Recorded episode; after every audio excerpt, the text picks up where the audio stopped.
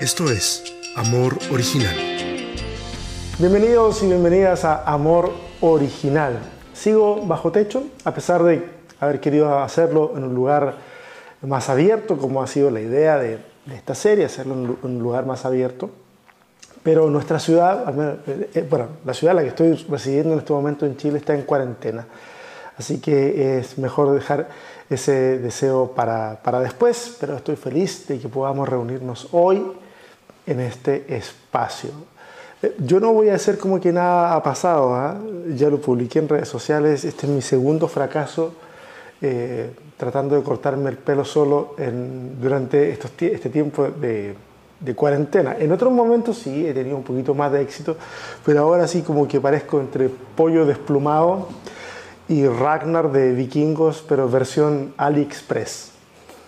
Así que estoy consciente, estoy consciente, muchos de ustedes pueden decirme, oye, mejor rápate, esta es una decisión que estoy considerando, pero posiblemente no, ¿ok? Así que quería decir eso. Y lo otro, agradecerle a todas las personas que hasta ahora y las que vendrán, eh, nos están haciendo este, no, no es un favor, sino nos están dando la tremenda bendición de contar con sus voces, con sus rostros en la cuenta regresiva, introduciendo más o menos la reunión. Es fantástico. De verdad se los agradezco de todo corazón a todos y todas las que han participado en esto hasta ahora y los y las que vendrán. Así que mi gratitud enorme para todos ustedes. Ya hemos visto dos palabras complicadas en la serie Conócete a ti mismo, debilidad y tristeza. Sobre ellas hemos hecho preguntas directas, punzantes. No puedo decir que sean preguntas originales, porque no son ninguna novedad. Tal vez la única novedad sea el hecho de que no son muy frecuentes en una comunidad de fe, pero son tan, pero tan necesarias. La palabra de hoy es una palabra que pudiéramos considerar un tanto oscura. La palabra es muerte. Como somos especialistas en adornar la realidad, y aquí me estoy poniendo el parche antes de la herida, como somos especialistas en adornar la realidad, es posible que alguien piense que la palabra muerte no es oscura eh, o no tenga una connotación negativa en realidad, que la muerte es ganancia, que es la antesala para la resurrección o que todos necesitamos morir para volver a nacer. Ok, puedo estar de acuerdo con esas y otras afirmaciones. Eh, no sé si con su interpretación en sí, pero sí, con las afirmaciones podría estar de acuerdo. Créanme que sí. Pero la muerte tiene esta especie de claro oscuro. Con frecuencia preferimos hablar en público de las áreas claras de las palabras y los conceptos. No reservamos las, las oscuras para nuestra intimidad. Pero aún así, no hablamos de eso con nadie. Y esos pensamientos se terminan macerando en nuestra propia angustia, como decimos en Chile, tomando caldo de cabeza, que era un blog que yo tenía hace muchos años atrás. Y vamos acumulando acá adentro y nos compramos la idea de que debemos callar, porque nadie nos va a entender. Nadie va a entender cuando lo hablemos. Y a veces termina siendo una profecía autocumplida porque no tenemos la intención de que nadie nos entienda cuando hablamos, lo hablamos de mala forma y evidentemente se termina cumpliendo. Nadie nos entiende. Eso de que los cristianos callamos, ese podría ser un buen show de, televisión, así como que, eh, así, tal cual, lo que, lo que los cristianos callamos, o lo que callamos los cristianos, o podría ser un hashtag, no sé. Esta mañana estoy un poquito disperso. Perdonen, perdónenme ustedes, mis queridos originales, que se merecen algo más que, que un expositor disperso. en la antesala para esta reflexión nos precedió una canción maravillosa. Gracias a la vida de Violeta Parra, en la sentida, muy sentida interpretación de una joven Mercedes Sosa. Yo no sé ustedes, pero yo escucho en esta canción prácticamente un salmo Ustedes pudieran pensar que no hay nada más absurdo que hablar de la muerte con una canción que habla de la vida. A mí en particular, y seleccioné esta canción porque lo que me llama la atención es que la misma persona que escribió tan hermosa canción, tan llena de poesía y de gratitud, lamentablemente tomó su propia vida. Y por favor, no lo digo como crítica, lo digo pensando en que a veces el pensamiento de la muerte puede estar presente aún si amamos la vida, aún si tenemos o si consideramos que tenemos la vida resuelta o que tenemos estabilidad o usando palabras y expresiones más, más del mundo cristiano, a lo mejor teniendo ministerios prósperos, iglesias bien establecidas. Mira, noticias de pastores que se han quitado la vida han sido mucho más frecuentes en los últimos años. Y es realmente muy triste, muy triste. Y creo que se ha hablado de manera muy superficial respecto del tema. Eh, eh, hay algunos videos que yo he hecho al respecto y tampoco pretenden ser la gran cosa, pero ahí están. Hoy, hoy en, realidad aviso inmediatamente, no pretendo hablar del suicidio por si alguien a lo mejor pensó que íbamos para ese lado. No, no, no. Partamos por lo que ha sido la tónica de estas últimas entregas. La pregunta, en este caso, el caso de hoy, las preguntas. Y ya ustedes saben, tienen un poquito de tiempo para pensar. Hay una musiquita de fondo ahí que, que ponemos para, para que el, el silencio de esa espera no sea tan incómodo. Las preguntas son, ¿has deseado morir alguna vez? ¿Has deseado morir? ¿Te ha sucedido más de una vez?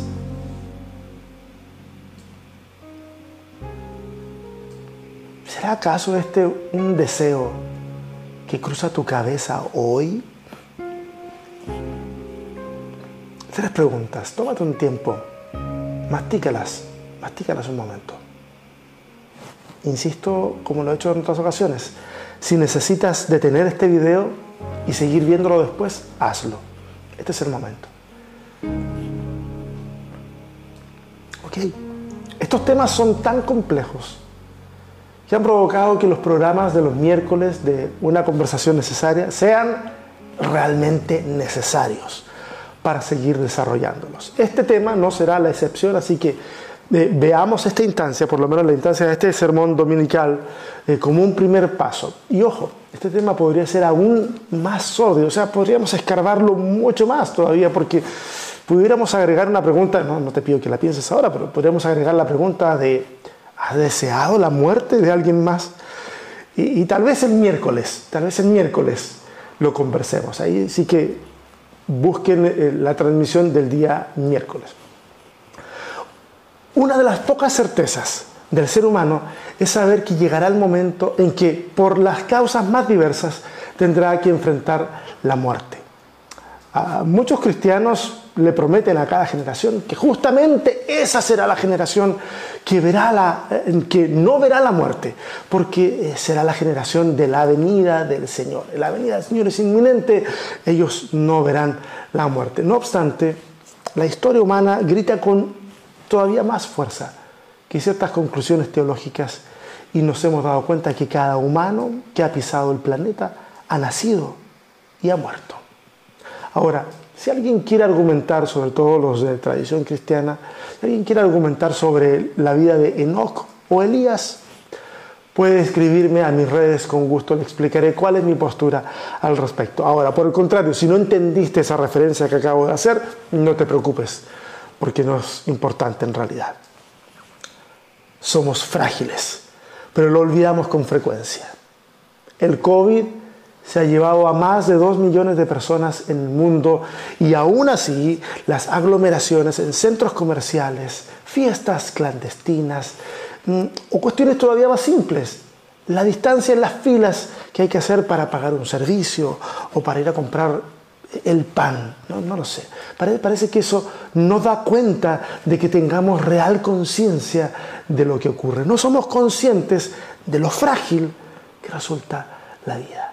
En alguna parte de nuestra mente sabemos que moriremos tarde o temprano, pero ¿hablamos acaso de eso? ¿Lo hemos conversado en algún momento familiar o entre amigos. Mira, hace años atrás, hoy, no, tal vez debiera volver a hacerlo, pero hace años atrás tenía la costumbre al momento de orar con mis hijos de, eh, en la noche, de incluir en la oración, mientras hablamos, la posibilidad de que por razones que desconocíamos en ese momento, desconocemos ahora, algo podría pasar en la noche o en, el, día y que se nos arrebatara la vida. Que hablábamos de que la vida era hermosa pero frágil, que podíamos y que lo que podíamos hacer era descansar en que Dios tendría cuidado de nosotros de alguna forma. Recuerdo que nos abrazábamos fuerte y nos íbamos a dormir.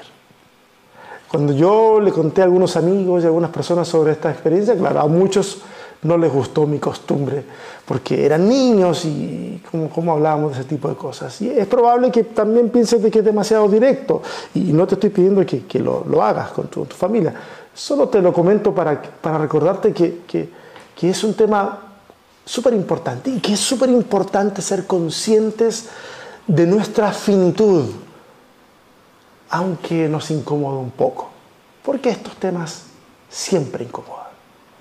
Ahora bien, una cosa es saber que tarde o temprano uno morirá, otra cosa muy diferente es querer morir.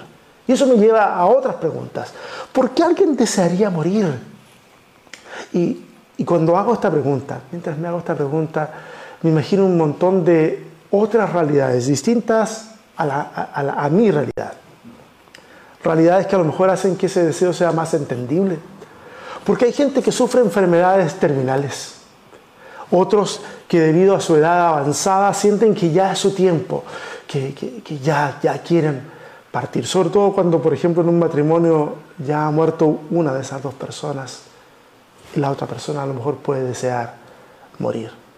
También está el caso de personas de nuestro prójimo que sufren un infierno en la tierra, viviendo realidades que hacen ver claramente la muerte como una mejor salida. Y ya sé, ya sé porque, porque soy cristiano y porque me imagino que, que en muchos lugares podrá ser así. Más de uno podrá estar diciendo, oh, claro, se libran del sufrimiento de esta vida, pero vivirán una eternidad en el infierno. Ay, Señor. ¿Qué sería de nosotros los cristianos si nos sacáramos al diablo y al infierno como comodín para todo? Y tampoco voy a hablar de eso ahora. Más adelante, más adelante.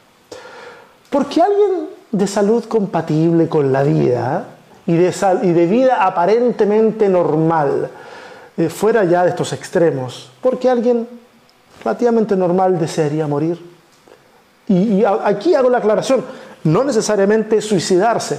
No estoy hablando de pensamientos suicidas. Eh, de hecho, paréntesis, si alguien que está escuchando tiene pensamientos suicidas constantes, por favor, no pierdas el tiempo, busca ayuda y por favor hazlo pronto. Hazlo pronto. Si no sabes cómo, comunícate con nosotros. Mira, acá abajo y seguramente voy a poner el correo, algún, algún número de, WhatsApp, algo por el estilo. Comunícate con nosotros, veremos la forma de que recibas algo de orientación profesional al respecto.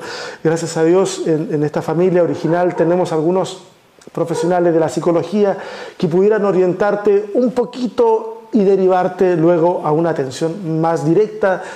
Algo podemos hacer, pero por favor, si ese es tu caso, por favor pide ayuda. Así que considera lo que estoy diciendo. Ok, pero volvamos, volvamos al tema. Voy de nuevo. ¿Por qué alguien desearía morir? A lo mejor la voluntad de seguir respirando está, pero parece que el sinsentido de la vida llegó a la casa, se sentó y se instaló de forma permanente, no quiere irse, ahí está, y cada día que pasa es una copia del día anterior y ya parece que nada tiene sentido. Especialmente en este tiempo de pandemia, yo puedo entender de que ese sea un escenario más frecuente de lo que era antes. Una cosa es sentirse miserable y la otra es encontrar el por qué nos sentimos así. Y es a ese punto que van estas preguntas, las anteriores, a, a tratar de definir por qué, por qué me siento como me siento. y no simplemente ser espectadores de lo que nos está pasando. Tal vez este sea uno de los ejercicios que tengamos que hacer esta semana. Volver a hacernos estas preguntas eh, para descubrir el por qué. Escarbar un poquito más y de manera un poquito más incómoda, ya en lo privado, en ese lugar oscuro que a lo mejor almacena estos pensamientos que con frecuencia queremos ignorar. Tal vez sea la forma de abrirle una ventana en el corazón para que entre un, poquito de luz y comencemos a resolver ese problema. Ahora, esta, esta tarde o esta mañana, yo me resisto a decirte, eh, como si de un manual de instrucciones se tratara, eh, yo me resisto a decirte el por qué llegaste a este punto. Eso es algo que debes descubrir tú. Eh, yo no sé si se tratará de sueños postergados, de decepciones acumuladas o derechamente es una cuestión orgánica, no lo sé. Es algo que cae dentro de tu capacidad, por favor, tu capacidad como ser humano responsable. Con frecuencia la religión ha funcionado como una muleta que trata de, acomodar las cosas, y, pero hace que el, individuo descanse sobre ciertas afirmaciones y no se termine de conocer. Y es precisamente eso lo que buscamos con esta serie, que tú puedas ser responsable de lo que te pasa y encuentres esas respuestas como individuo. Va a ser bueno para ti, va a ser bueno para tu entorno, va a ser bueno para el proyecto que tenemos de construir una comunidad de fe sana. El Evangelio el Evangelio es vida, el Evangelio es esperanza, es amor, pero magia no es. ¿Ok? Mucho de esto no se soluciona con una oración fervorosa, ni con mantras en donde repetimos que ese sentir ya se va y que estamos en victoria. No, no, no. Hemos vendido demasiado tiempo la idea de que todo se trata de que alguien ore por ti, que alguien te imponga las manos, la idea de ir a un lugar a escuchar a ese siervo o a esa sierva del Señor que tiene la palabra que te hace falta o que sigas a este u otro programa de renovación espiritual. Ok, basta de eso. Todo suena más o menos bien, pero cuando hacemos lo que se nos pide y en muchos casos nada ocurre, entonces la decepción puede ser brutal. Estoy convencido de que la oración puede traer paz al corazón, pero ojo, no es una oración. Es la disciplina, el ejercicio espiritual de orar constantemente. Y no estoy diciendo que debes pasar todo el día de rodillas. La oración tiene muchas más posturas y muchas más formas de las que a lo mejor tú y yo nos imaginamos. Hay oraciones incluso que no tienen palabras. Y lo mismo puedo decir de repetir versículos bíblicos como un mantra. Y lo mismo sobre el correr tras el predicador de moda puras reducciones que hacemos desde la religión, transformando precisamente la religión en otro bien de consumo. Y no se trata de eso. Así que me resisto a hacerte un diagnóstico. Lo que sí puedo ofrecerte hoy son un par de ejemplos de personas comunes. Bueno, a lo mejor alguien puede decir no tan comunes, hombres de Dios que encontramos en la Biblia y que desearon morir como para que no nos sintamos tan, solo, tan solos en este, en este, este montón de sentimientos complejos. El primero de ellos es Elías. ¿Qué te parece si vamos a Primera de Reyes, capítulo, capítulo 19? Primera de Reyes, capítulo 19, versos del 4 al 6. Dice más o menos así. Luego él se fue hacia el desierto y caminó durante un día, hasta que finalmente se sentó bajo una retama. Era tal su deseo de morirse que dijo, basta ya, Señor, quítame la vida, pues yo no soy mejor que mis padres. Y se acostó allí, bajo la retama, y se quedó dormido.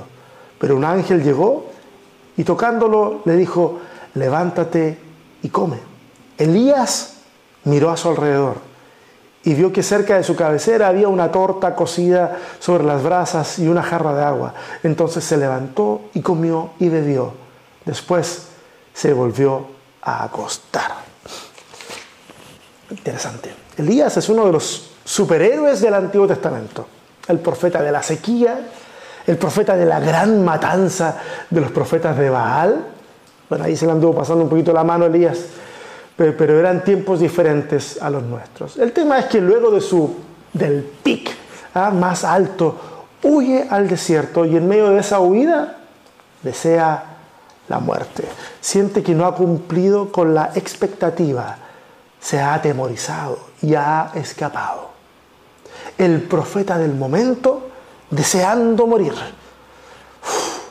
yo conozco una cantidad de sitios de internet que habrían hecho un festín con semejante noticia. Pero ¿qué hace Dios? ¿Qué hace Dios frente a alguien eh, que ha actuado en su nombre y que en este momento desea morir? ¿Regañarle? ¿Reprenderle? Lo que hace es que envía un mensajero con comida. Sí, un mensajero porque esa es la traducción de, eh, que nosotros vemos ahí que dice ángel, en, el hebreo es mensajero. Lo mismo en, griego, cada vez que leemos ángel podemos ponerle mensajero. A lo mejor haría más digerible algunas lecturas. Dios envía un mensajero con comida para que pueda seguir descansando y pueda así restaurar sus fuerzas. Mira, si has deseado morir, o si hoy ya la vida te parece un ciclo sin sentido, Dios no está a la disposición de destruirte con argumentos que te hagan repensar tu condición. Él está ahí para proveerte del alimento que necesitas y darte el tiempo suficiente para descansar y avanzar. De verdad, de verdad, yo creo que necesitamos seguir conversando de esto. Así que escríbenos queremos conocer tu historia también. Segundo ejemplo, Jonás. Voy a leer solamente dos pasajes de, esta historia, no, no la historia completa, porque uno de ustedes conoce la historia, pero voy a leer solamente dos trozos de la historia. El primer trocito está en Jonás capítulo 4, versos 3 y 4. Dice así, por eso, Señor, te ruego que me quites la vida, más me vale morir que seguir viviendo. Pero el Señor le contestó, ¿te parece bien enojarte así? Ese es el primer trozo. El segundo está en Jonás, el mismo capítulo 4, versos 7 y 8. Pero al amanecer del día siguiente, Dios dispuso que un gusano picara el ricino y éste se secó. En los que están leyendo la Reina Valera posiblemente lean calabacera en vez de ricino.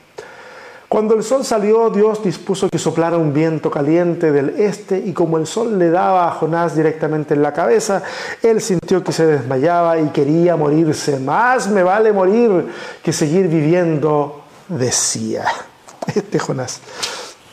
Súper interesante la historia y el libro de, Jonás. El caso de Jonás es, diferente al de Elías. Jonás es un profeta que llama al arrepentimiento a una ciudad que él espera que no le haga caso. Él no quiere que le hagan caso. Es vocero de la intención de Dios de destruir la ciudad de Nínive. Ahora, ¿por qué Dios les anunciaría? Porque, seamos honestos, cuando Jonás va, no les dice arrepiéntanse, dice Dios va a destruirla, eso es lo que está diciendo. Pero ¿por qué Dios les anunciaría semejante cosa? Porque espera que se arrepientan. Sin decirlo, espera que se arrepientan. Anunciar que algo va a ocurrir dentro de esta voluntad, sobre todo la que aparece en el Antiguo Testamento, esta voluntad de Dios en la que si permaneces en tu, en tu maldad eres castigado, pero si te arrepientes eres restituido. Entonces, bajo esa lógica, lo que espera Dios es que se arrepientan. Ahora, ¿Jonás espera lo mismo? No, Jonás ve que los ninivitas son enemigos naturales de su pueblo, por lo tanto, él espera que no se arrepientan, él quiere que sean destruidos. Los habitantes de Nínive sí se arrepienten y Dios les perdona. Ahora, cuando, cuando no son destruidos, Jonás siente que no vale la pena seguir viviendo en un mundo en el que Dios es así de misericordioso. En la segunda lectura que, que leímos de la historia de Jonás, Dios le había hecho crecer una planta que le diera sombra a Jonás. Y Jonás se alegra mucho por la planta porque le da sombrita. Pero Dios quiere enseñarle una lección y un gusano hiere la planta y la planta se seca. Y una vez más Jonás desea morir. Acá hay un excelente ejemplo a considerar. Jonás es el ejemplo, entre otras cosas, y aquí el tema es multicapas, Jonás es el ejemplo, entre otras cosas, de aquellos que si las cosas no salen conforme a sus deseos, experimentan tal grado de frustración que prefieren la muerte. Pero no es un deseo de muerte, no es un deseo que venga por, el análisis existencial de la vida. No, no, no, es más bien un, yo digo que lo de Jonás es una especie como de berrinche glorificado. Ahora, si ese llega a ser nuestro caso, entonces nuestro nivel de análisis personal debe cambiar, pues son otras cosas aún más básicas de las que tenemos que ocuparnos y que nos están pasando a nosotros. Insisto, yo no pretendo diagnosticarte, no pretendo decirte que las motivaciones por las que a ti te pasa esto sean unas más válidas o menos válidas, simplemente quiero poner el tema sobre la mesa y nuevamente invitarte a conversar en privado o el día miércoles. ¿Te parece? Dos ejemplos entonces de profetas que desearon la muerte. Dos ejemplos que nos acercan a reconocer que es algo que, por las razones que sean, pueden tocar nuestra propia existencia. Tengo un recuerdo de niño algunos a lo mejor aquí comparten este recuerdo, no porque hayan estado conmigo, sino porque es una costumbre en muchos lugares. De niño repetíamos el Salmo 23 en nuestra iglesia. A lo mejor lo hacían en la tuya. Y decíamos, Jehová es mi pastor, nada me faltará. En lugares de delicados pastos me hará descansar. Junto a aguas de reposo me pastoreará, confortará mi alma, me guiará por sendas de justicias, de justicia, por amor de su nombre. Aunque ande en valle de sombra, de muerte, no temeré mal alguno, porque tú estarás conmigo. Tu vara y tu callado me infundirán aliento. Aderezas mesas delante de mí en presencia de mis angustiadores, unges mi cabeza con aceite, mi copa está rebosando. Ciertamente el bien y la misericordia me seguirán todos los días de mi vida y en la casa de Jehová moraré por largos días. Ahora que lo repito, me doy cuenta de tantas palabras que de niño yo no entendía. De hecho, cuando, cuando decía aderezas mesas. Yo me imaginaba en mi mente de niño una mesa echándole mayonesa o mostaza por, lo de los aderezos. No entendía muy bien esa palabra, pero, pero recuerdo que la repetíamos, creo que no, sí, no, no en todas las reuniones, pero muy frecuente, por lo menos en una reunión a la semana se repetía el Salmo 23 antes de irnos a nuestra casa. Ya de grande lo leí de nuevo y me di cuenta que el Salmo comienza describiendo a Dios como un pastor cuidando de las ovejas. Pastos verdes, aguas abundantes. Eh, y termina con Dios preparando un banquete. Pero en medio se describe un valle. El valle en donde sentimos que la muerte nos sopla la nuca. El texto hebreo de ese salmo, y no tengo tiempo para hacer el análisis en el idioma original del, Salmo, el texto hebreo pone justo, justo en el medio. Y créanme, cuando digo justo, es que digo que ni letras de sobra para este lado, ni letras de sobra para allá, sino justo, pone en medio la frase, tú estarás conmigo. Esa es la realidad que nunca debemos olvidar. Que en medio de nuestras aflicciones y aún de nuestros deseos de que todo esto termine, ahí en medio del pozo más profundo, ahí está la presencia del Eterno, del Dios que promete nunca dejarnos, aunque estemos en nuestro punto más bajo. Yo sé que este tema de, de la muerte y del desear morir no es un tema lejano para alguno de ustedes. Tengo un amigo, le mando un fuerte abrazo, tú sabes quién eres que en menos de un mes perdió a sus dos hermanos, a una hermana y a un hermano, por COVID. Su mamá también tuvo COVID y se recuperó. Y creo que si en este momento a alguien a lo mejor se le cruzan deseos como los que hablamos hoy, eh, es a ella. La vida tiene estas cosas que son, que nos pueden parecer sin sentido sin sentido. Yo sé que hay un montón de testimonios del sinsentido en medio de nosotros. A veces me cuesta entender, pero intento hacerlo. Simplemente quiero que sepas que estamos ahí para ti. Oremos. Ah, gracias Señor. Nos da la oportunidad de poder orar. Nos da la oportunidad de poder pensar un poquito en esto, en lo que nos está ocurriendo. Eh, para algunos a lo mejor es este puede ser un tema mucho más patente que para otros, o para otras. Yo no lo sé. Pero, Señor, te pido una cosa, que este mensaje haya servido y sirva para que miremos hacia adentro de nosotros y comencemos a resolver a veces cosas que han estado hoy demasiado tiempo, que necesitan ser trabajadas. Y, Dios, si estamos cerca de una realidad en donde sospechamos que algo así está ocurriendo, que, que hay alguien atormentado en su mente, en su corazón, que podamos tener la valentía de ir y hablar de esto. Podamos vencer la vergüenza y que podamos hacerlo con dignidad, respetando a la otra persona, para que pueda sentir de que, alivio y, no simplemente confrontación. Ay, somos tan confrontacionales a veces lo único que necesitaríamos hacer en muchas ocasiones sería ir y abrazar. Yo te pido que mientras oramos, que tu consuelo pueda estar en la vida de aquellos que hoy están sufriendo tanto. Y danos a nosotros la actitud humana necesaria para poder ser consuelo para otras personas también. Es más, tenemos esa humanidad ya pero a veces no la queremos usar porque pensamos que tenemos que empapelar a alguien con versículos bíblicos y con palabras de aliento cuando a veces solamente queda llorar. Bueno, si tenemos que llorar, que lloremos. Ayúdanos, Señor. Ayúdanos a poder entender nuestra naturaleza humana y poder entender cómo es que esa naturaleza también pertenece al diseño que tú has puesto en nosotros. Amén. Y amén. Y a ustedes muchas gracias por estar una semana más con nosotros.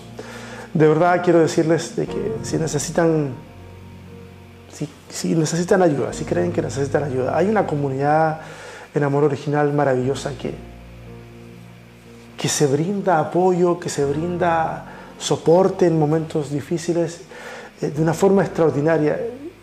Y ni siquiera tengo que hablar yo cuando de repente alguien llega y comparte algo, la gente reacciona de una forma pastoral, eh, es muy bonito. Si necesitas, necesitas compañía en este tiempo, eh, cuenta con nosotros, eh, escríbenos, vamos a estar más, más que felices de poder abrazarte y en este momento difícil y acompañarte por estos caminos que a veces se van complicando con el paso del tiempo. Espero que nos veamos el próximo miércoles, si no, bueno, el día que sea. Un fuerte abrazo, bendiciones.